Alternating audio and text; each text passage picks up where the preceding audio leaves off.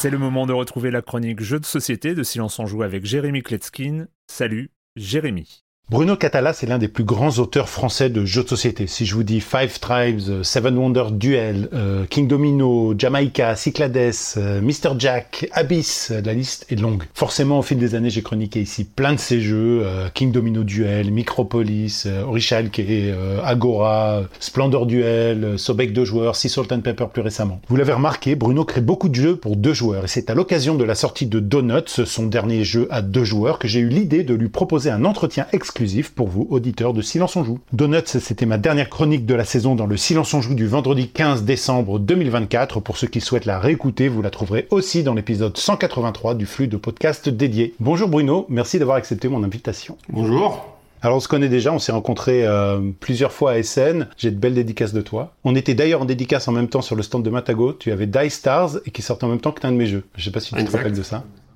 Et, euh, et je t'ai déjà interviewé il y a 6-7 ans. J'avais organisé une board game jam à Tel Aviv avec plus de 450 participants et tu avais accepté de partager tes conseils pour la vidéo d'introduction et c'était un super souvenir. Dans SOJ, on aime bien commencer avec les news. Euh, pour tous ceux qui nous écoutent, euh, vous avez déjà entendu la chronique dithyrambique que j'ai faite sur Donut. Est-ce que tu peux nous parler un petit peu de ton actualité, de tes sorties récentes ou à venir? Alors, dans les sorties récentes, il y a eu pour l'essentiel Moon River, donc Moon River, c'est un jeu dans l'univers du western dans lequel les joueurs vont tenter de, de comment dire, de constituer le ranch le plus euh, fructueux possible de l'autre côté de la rivière Moon River. Et c'est basé sur le système de jeu de King Domino, mais en le déstructurant complètement, puisque en fait il n'y a plus de dominos, mais des pièces de puzzle qu'on va assembler pour fabriquer ces dominos. Donc ça reste un jeu euh, familial, familial plus, assez accessible euh, et euh, pour des parties avec pas mal de chamaillerie parce que quand même on est dans le western et forcément ça va fighter un peu. En termes euh, d'actualité, j'ai aussi Extra Salt, qui est une petite extension pour Sea Salt and Pepper, qui est un jeu de cartes qui a un succès qui est juste incroyable. Le jeu a à peine un an d'existence et euh, alors que bon, c'est un petit format de jeu de cartes, comme il y en a euh, des dizaines qui sortent chaque année et qui auraient pu facilement passer inaperçu, et eh ben c'est un jeu qui est hyper addictif, hyper malin. Et en un an, on en est à pas loin de 200 000 boîtes, ce qui dans notre domaine est simplement euh, extraordinaire. Donc en fait, nous on est porté par ça, on a des retours tous les jours, c'est juste une aventure superbe avec Théo Rivière, mon co-auteur, et Bombix, donc l'éditeur de ce jeu. Et puis, bah ensuite, euh, ça c'était mon actualité de fin d'année avec Donuts, donc qui est un jeu qui me tient particulièrement à cœur. Et puis, euh, bah, euh, là maintenant, on va regarder côté 2024. Et 2024, l'année commencera avec un jeu chez Lumberjack, réalisé à quatre mains avec Corentin Lebras, et qui va s'appeler Solstice. Encore un jeu à deux. Euh, sea Salt and Pepper, c'est la chronique de 147 du flux de podcast dédié de Silence en Joue, euh, la chronique Jeux Société. Donc euh, pour ceux qui voudraient euh, écouter mon avis, il était aussi plutôt bon. Hein. de toute façon, comme disait l'autre, du moment qu'on en parle, en bien ou en mal, peu importe. Sachant que tu es joueur, c'est un euphémisme, je te propose de structurer cette interview en deux parties. Pour la première partie, je te poserai quelques questions qui t'ont probablement déjà été posées mille fois, mais essaye d'y répondre euh, au plus court. D'accord. Pour la deuxième partie, je te poserai des questions probablement plus inédites, on pourra prendre plus de temps pour apprendre à te connaître. Est-ce que tu peux me donner trois mots qui résument le processus de création de Donuts? Euh, Sommeil, illumination et joie.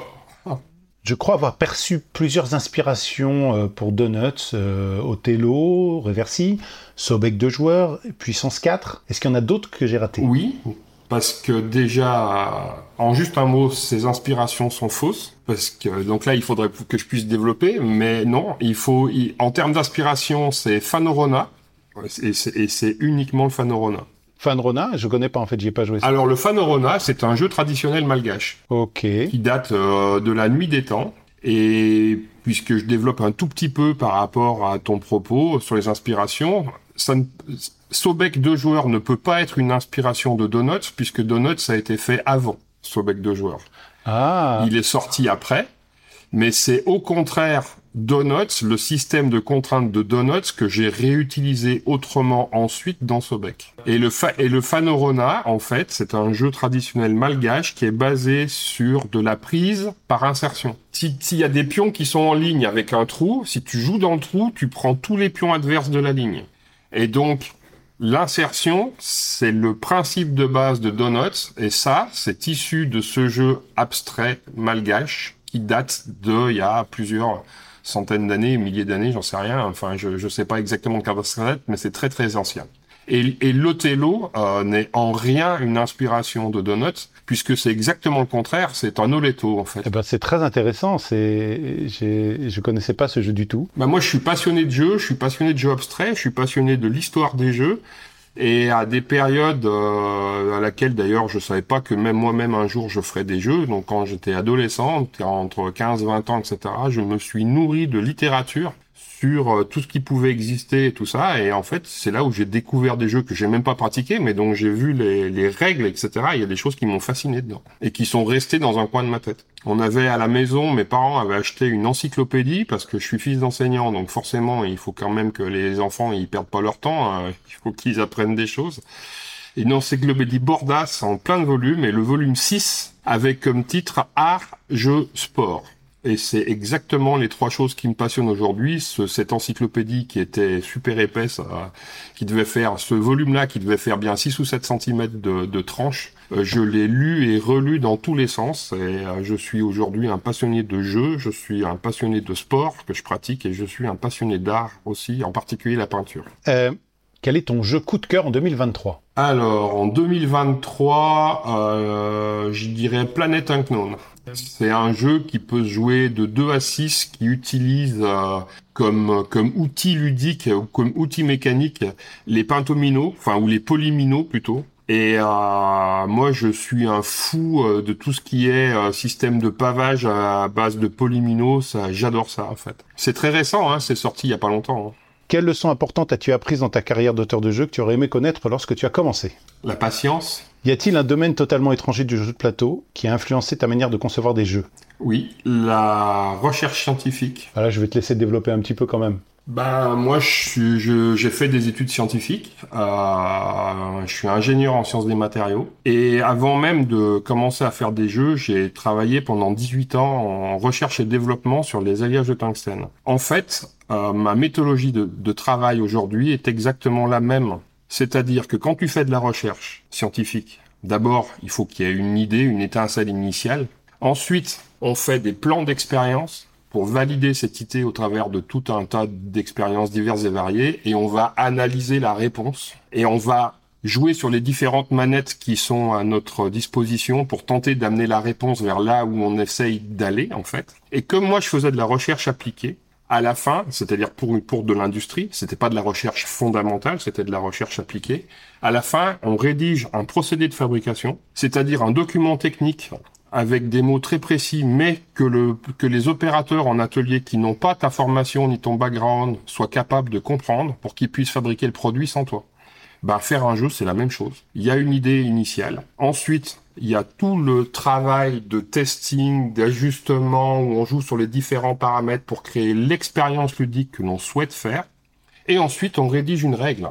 Une règle qui est un document technique que des gens qui n'ont pas euh, notre connaissance du jeu doivent être capables de lire sans interprétation pour être capables de jouer à la maison sans toi. Donc, tout mon parcours, à la fois euh, universitaire, euh, puis ensuite industriel, a été essentiel dans mon travail quotidien je n'ai pas changé de métier, j'ai changé de secteur d'activité. En dehors des outils traditionnels de bureautique, quels sont les logiciels que tu utilises pendant le processus de conception et d'organisation? Euh, Tabletop Simulator, Midjourney, et puis, euh, et puis c'est à peu près tout. Ah, tu fais tout avec Tabletop Simulator et Midjourney? Bah, C'est-à-dire que Tabletop Simulator, c'est parce que comme je travaille beaucoup en co-autorat, ça permet de faire des séances de playtesting à distance sans être obligé de se déplacer en permanence, puisque mes co-auteurs sont euh, à peu près n'importe où en France, voire à l'étranger. Donc ça permet d'avoir des séances où on fait du playtesting à la maison, en fait, au travers d'un écran.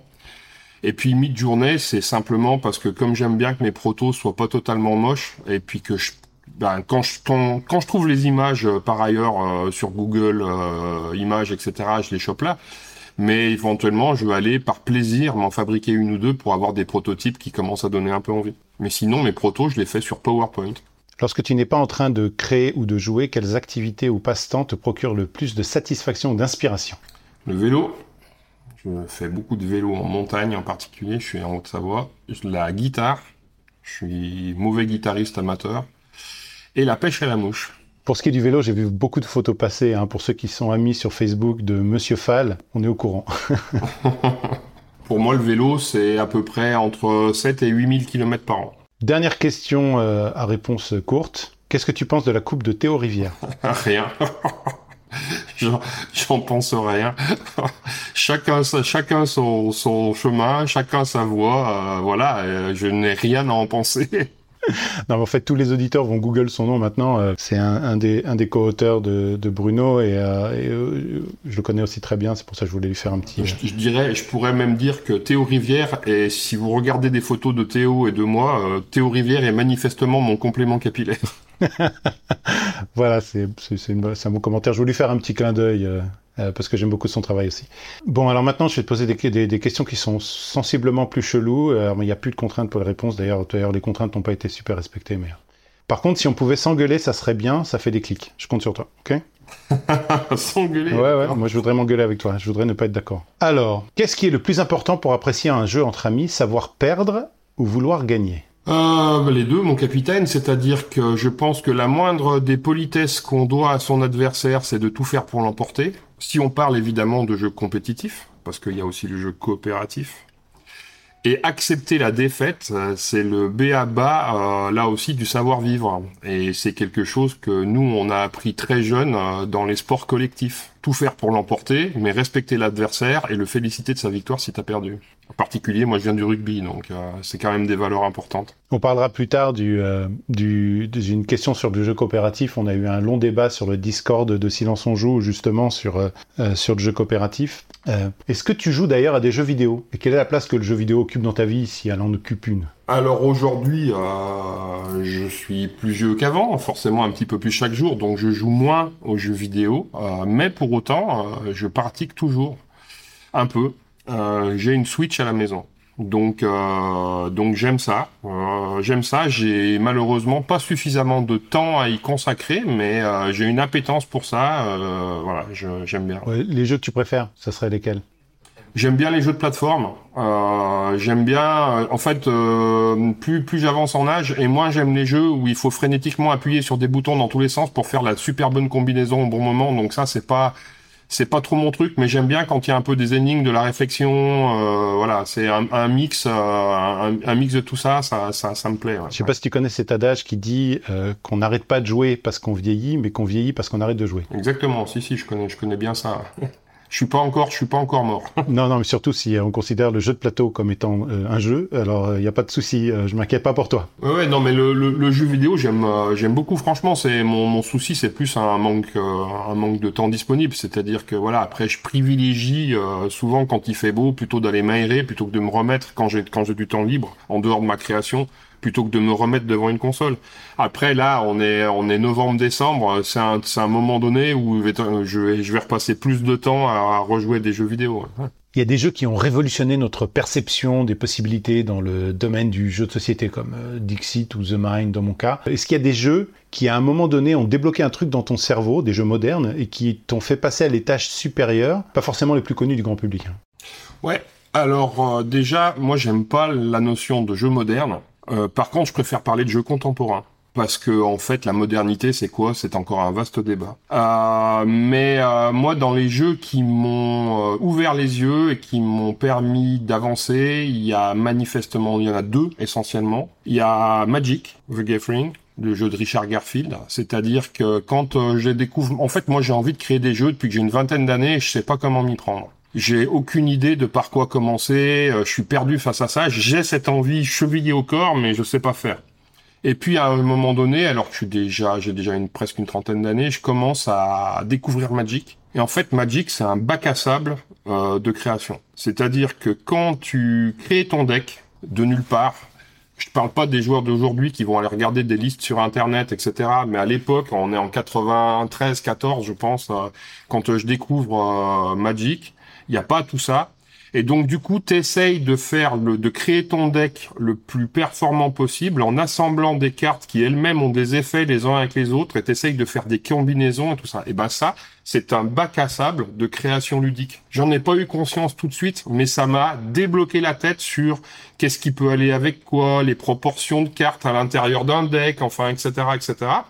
Et, euh, et à part, et c'est pas un hasard, j'ai commencé à faire mon tout premier jeu sans foi ni loi, euh, je sais pas, peut-être un an, un an et demi après avoir découvert Magic. Donc, euh, donc ça. Et puis sinon, euh, c'est une rencontre avec un jeu puis son auteur qui là, du côté du jeu abstrait, m'a aussi, euh, m'a aussi vraiment ouvert les yeux. Et ce jeu, c'est un monument pour moi. C'est un jeu qui est méconnu, qui s'appelle JGS. Et c'est un jeu de Claude Leroy euh, et JGS, j'ai découvert ce jeu dans la revue Jeux et Stratégie en 86. C'est, je crois. Je l'ai acheté à l'époque et euh, j'ai pris une claque. Un jeu abstrait pour deux joueurs. Euh, et j'ai pris une claque monstrueuse. J'ai, j'ai adoré ce jeu. Et puis euh, l'édition était vraiment pas belle, c'était pourri, enfin c'était c'était pas top. Et donc du coup, euh, j'ai écrit à l'éditeur en disant votre jeu il est génial, euh, tout ça, etc. Mais bon, franchement, moi j'essaye de, enfin, de fédérer autour de ce jeu et mes copains qui sont moins joueurs que moi, à chaque fois que je sors la boîte, ils me disent oh mais c'est moche ton truc, euh, ça me donne pas envie. Pourriez pas faire une édition un petit peu jolie, monsieur, s'il vous plaît? Et là, euh, je reçois un coup de téléphone à la maison et c'était Claude Leroy, l'auteur du jeu qui m'appelait en me disant ben voilà euh, j'ai bien reçu votre lettre euh, etc et puis ben je vais vous dire un truc euh, je suis complètement d'accord avec vous alors là j'étais un peu sur le cul puis j'étais dans mes petits souliers parce que que ce soit l'auteur qui m'écrive au lieu de l'éditeur puis là il m'explique mais en fait c'est un jeu abstrait les éditions de jeux abstraits il y en a très très peu donc en fait ce jeu c'est moi qui l'ai autoproduit et en fait, je suis pas éditeur, donc donc j'ai fait comme j'ai pu. Donc, mais je suis complètement d'accord avec vous. Bref, et là, on a commencé à échanger. Et c'était très intéressant. Et en fait, l'histoire, c'est que des années plus tard, donc là on est en 86, mon premier jeu sort en 2002. Et à Noël 2002, je suis chez mes parents. Et en fait, ce Claude Leroy habite à côté de chez eux, euh, dans le sud de la France. Et par concours de circonstances, on se croise. Et du coup, je vais passer une soirée chez lui. Et là, il m'a parlé, on a parlé game design et tout ça. Et il m'a ouvert les yeux sur le jeu abstrait, sur les jeux à contraintes, sur sa méthodologie de travail et tout ça.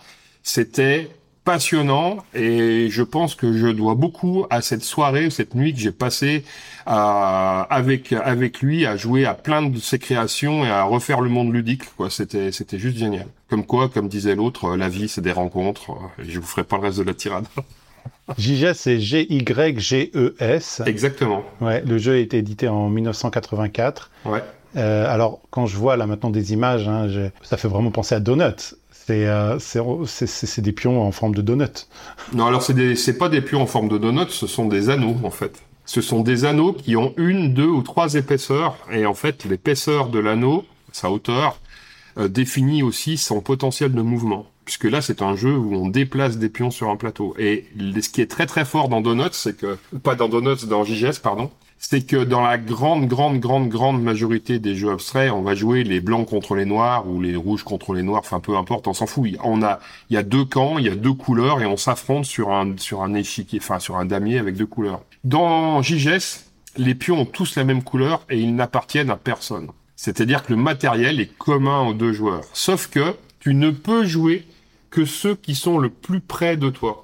Et donc là, tu as un système, et comme tu as envie de les envoyer, en fait l'objectif c'est de réussir à en envoyer un dans le but adverse, c'est-à-dire de traverser le plateau, eh ben, tu es obligé de les déplacer vers l'adversaire, et en les déplaçant vers l'adversaire, tu lui redonnes des possibilités, et toi tu t'appauvris les tiennes. Et en fait, il y a tout un tas de... Enfin, ce qui se passe dans la tête sur ce jeu-là, c'est juste magique en fait. Il faut s'intéresser à JGS, c'est un monument. Eh ben, eh ben, eh ben, je vais essayer de me le procurer. Qu'est-ce qui te vient le plus naturellement? Commencer avec un thème ou avec une mécanique? On sait qu'il y a des auteurs, il y a plusieurs écoles différentes avec les auteurs. J'en avais parlé avec Antoine Boza qui lui vraiment dit, pour moi c'est le thème, c'est le départ.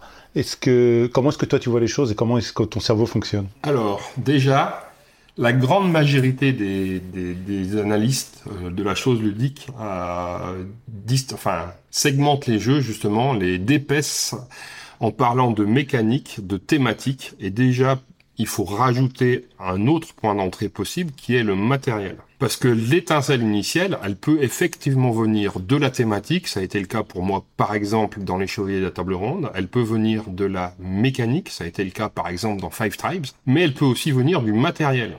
Par exemple, King Domino. King Domino, je voulais faire un jeu avec des dominos. L'étincelle initiale, c'est de me dire, les dominos, c'est un outil ludique génial qui existe depuis la nuit des temps, mais moi j'ai jamais trouvé une règle qui me fasse triper. Donc je vais faire mon jeu avec des dominos. Mais si on s'arrête là, on passe à côté de l'essentiel. Parce que tout ça, la mécanique, la thématique et le matériel, ce ne sont que des outils qui sont nos outils à nous, auteurs ludiques, pour créer une expérience de jeu. En fait, c'est la base de la pyramide et le sommet de la pyramide, c'est l'expérience de jeu. Et la seule chose qui compte, c'est l'expérience de jeu. C'est-à-dire qu'est-ce que je vais vivre comme émotion pendant la partie? Est-ce que ça me fait vibrer? Est-ce que ça me fait râler? Est-ce que je sais pas, mais c'est ça qui compte. Parce que si tu as une base parfaitement stable, que tu peux pas prendre en défaut parce que tu as là une bonne mécanique sympa, une thématique sympa, un matériel agréable, mais que tu vibres pas, tu as ce qu'on appelle un hockey game, c'est-à-dire un, un jeu que tu prendras pas en défaut, qui marche très bien, mais à la fin, est-ce que tu as envie d'y rejouer? Non. Euh, donc, à un moment donné, l'expérience de jeu, elle est essentielle et finalement, ce n'est que ça qui me guide. C'est-à-dire que l'étincelle initiale, peu importe pour moi qu'elle vienne de la thématique, de la mécanique ou de, euh, du matériel, immédiatement, j'essaye d'assembler mes outils ensemble pour aller vers l'expérience de jeu qui me semble essentielle au moins à mes yeux. J'avais j'avais développé ce concept euh, d'Eric Lang, hein, c'est lui qui avait démarré avec l'idée de OK Game euh, dans un des podcasts euh, il y a je crois il y a un an ou deux et, et clairement on sent d'ailleurs que la plupart des jeux qui sortent aujourd'hui fonctionnent.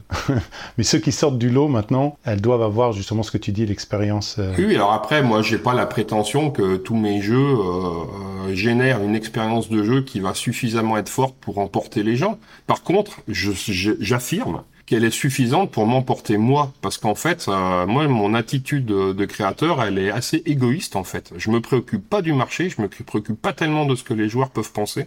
En fait, je fais toujours le jeu que j'ai envie de jouer pour moi. Je suis mon premier client. Et il y a que ça qui compte finalement. Est-ce que tu as un rituel particulier ou une habitude étrange lorsque tu travailles sur un jeu?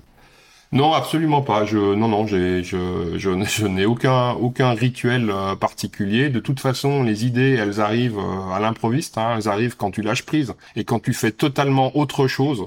Enfin, en tout cas pour moi, c'est comme ça. Elles vont arriver quand je conduis, elles vont arriver quand je fais du vélo en montagne, elles, fait, elles vont arriver quand je prends une douche. Et après, en fait, moi, je pense que nous, les auteurs, on est simplement des récepteurs finalement d'idées qui sont dans, plus ou moins dans l'air du temps, parce qu'on subit tout un tas d'influences euh, à l'insu de notre plein gré. Et puis ensuite, ben, le travail, c'est de transformer cette, euh, cette étincelle qui a jailli à un moment donné qu'on on était loin finalement du monde du jeu en quelque chose euh, qui va permettre d'asseoir des, des, gens autour d'une table.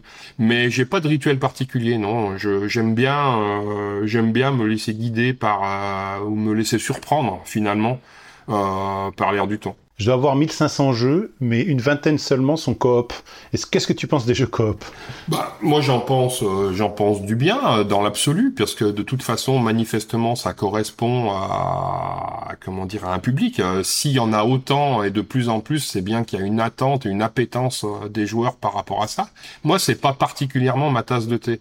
moi, j'ai, j'ai 150 jeux un peu plus à mon actif, et je crois que des coop, j'ai dû en faire 4, quelque chose de ce genre donc, euh, donc, euh, et comme je, comme je disais juste avant, comme je me laisse guider par mes envies, ça veut dire que mes envies à moi, elles sont pas tellement coopératives en général. Euh, par contre, je trouve que ça répond à un besoin.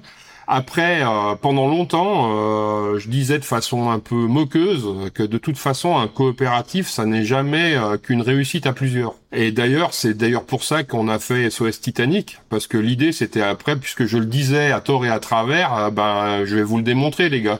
Donc j'ai repris la mécanique du solitaire, hein, le jeu de cartes qu'on a tous joué sur ordinateur ou à la maison, peu importe, et on en a fait, on a collé une thématique dessus qui marche super bien pour le coup, et avec une vraie expérience de jeu où tu commences à avoir les boules de ce bateau qui s'enfonce dans euh, petite dans, dans, les flots, et on a fait un solitaire, enfin on a repris le solitaire pour en faire un coopératif, et ça marche très très bien.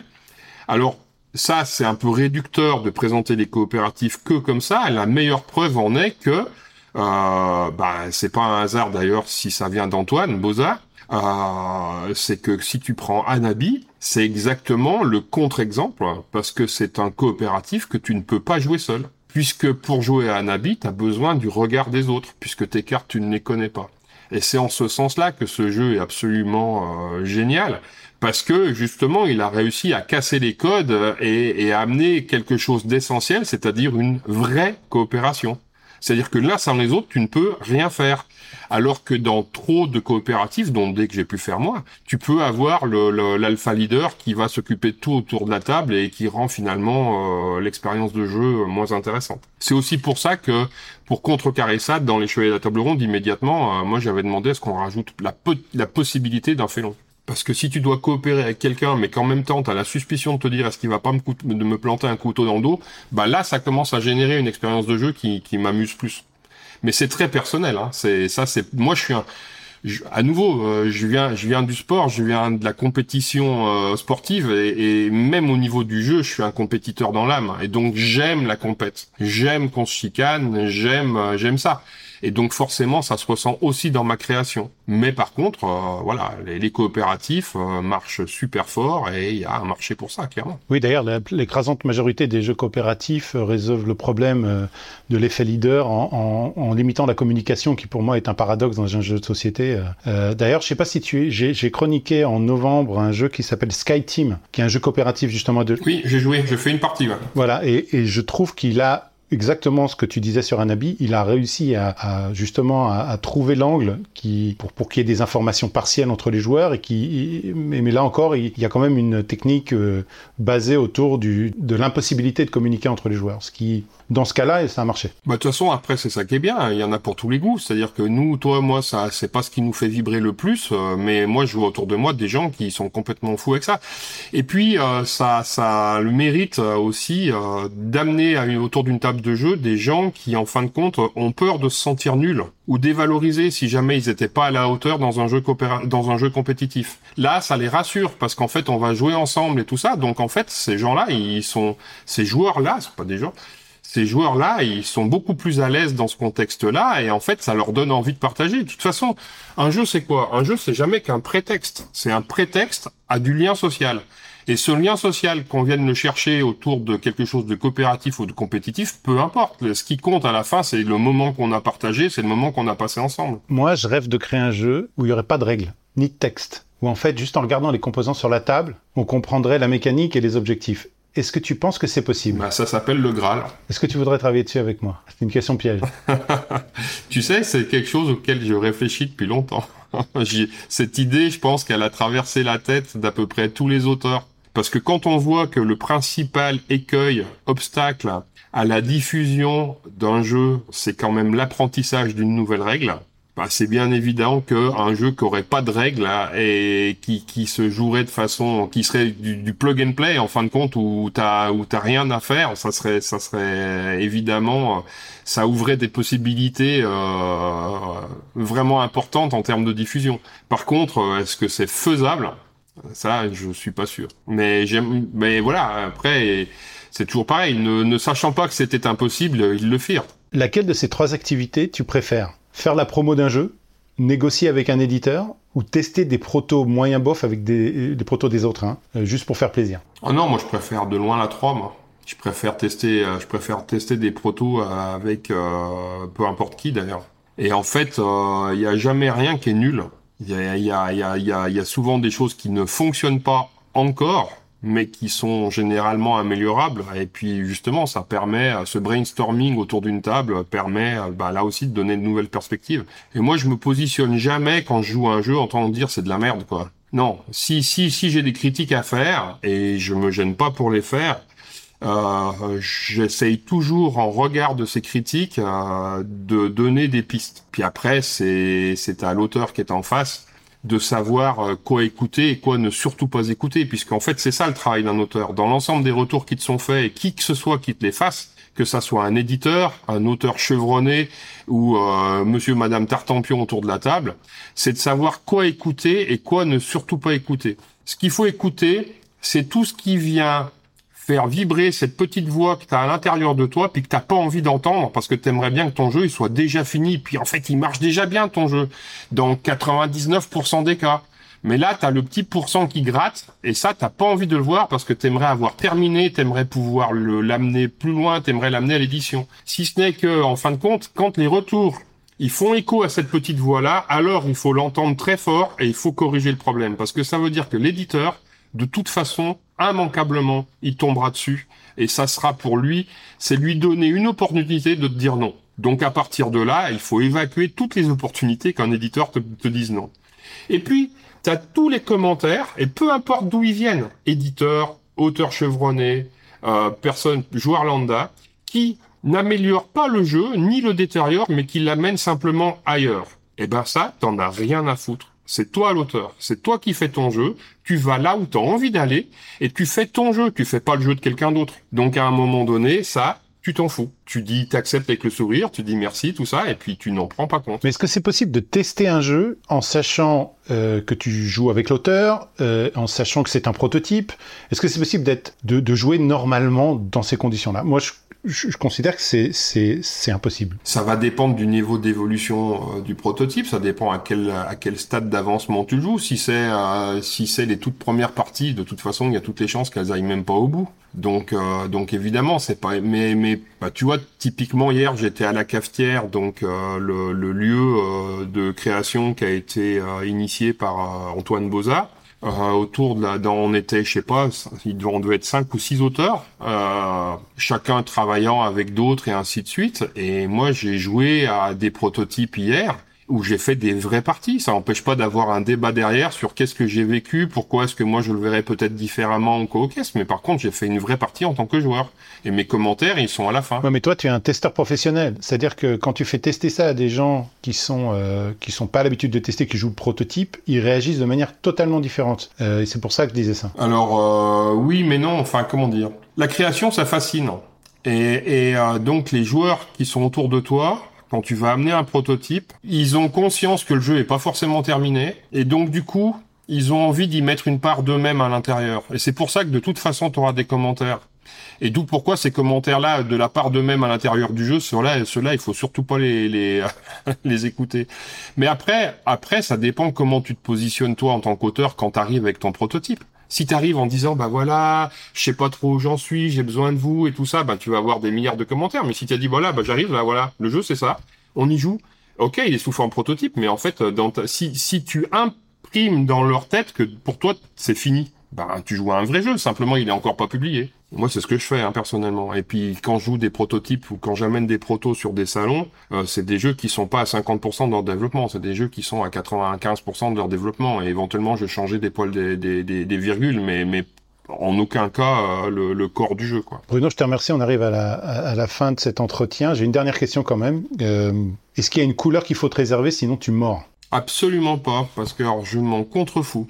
C'est euh, laissez-moi la couleur que vous voulez. De toute façon, je vous battrai avec. Bruno, je te remercie vraiment. Je pense que ça a été euh, passionnant pour moi, pour euh, tous ceux qui nous ont euh, écoutés. On va continuer à parler de tes jeux dans le, dans le podcast de Silence en Joue et, j'espère qu'il y aura un maximum de donuts sous les sapins de Noël. Ah, j'aimerais bien, parce que c'est un jeu vraiment, pour moi, quand on parlait de Graal tout à l'heure. Moi, je suis un, je suis un passionné de jeux abstraits depuis tout le temps. C'est mon, mon camp de base, le jeu abstrait à deux joueurs, justement. Et, et en fait, c'est très difficile à créer. Parce que parce que ça doit rester hyper simple, des règles des règles qui qui s'apprennent en deux minutes. Et pour autant après 200 parties, il faut que tu aies encore envie d'y retourner, il faut qu'il y ait une profondeur, il faut que voilà. Et donc, euh, comme énormément a été fait dans ces domaines-là depuis la nuit des temps, puisque le abstrait ça a traversé les époques, et eh ben trouver un espace qui est le tien à l'intérieur de ça et qui mérite euh, sa place, c'est pas simple. Et en fait, c'est un graal que j'avais en moi depuis tout le temps.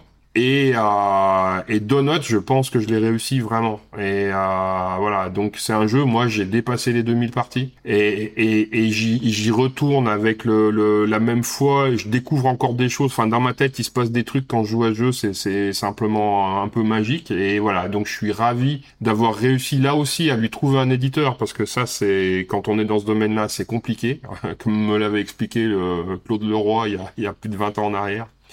Et euh, voilà, et donc euh, je suis content de cette aventure et je suis, j'ai le sentiment que il y a un frémissement autour de ce jeu chez les joueurs, donc euh, j'espère effectivement qu'il y en aura quelques-uns sous le sapin. Merci Bruno. Avec plaisir.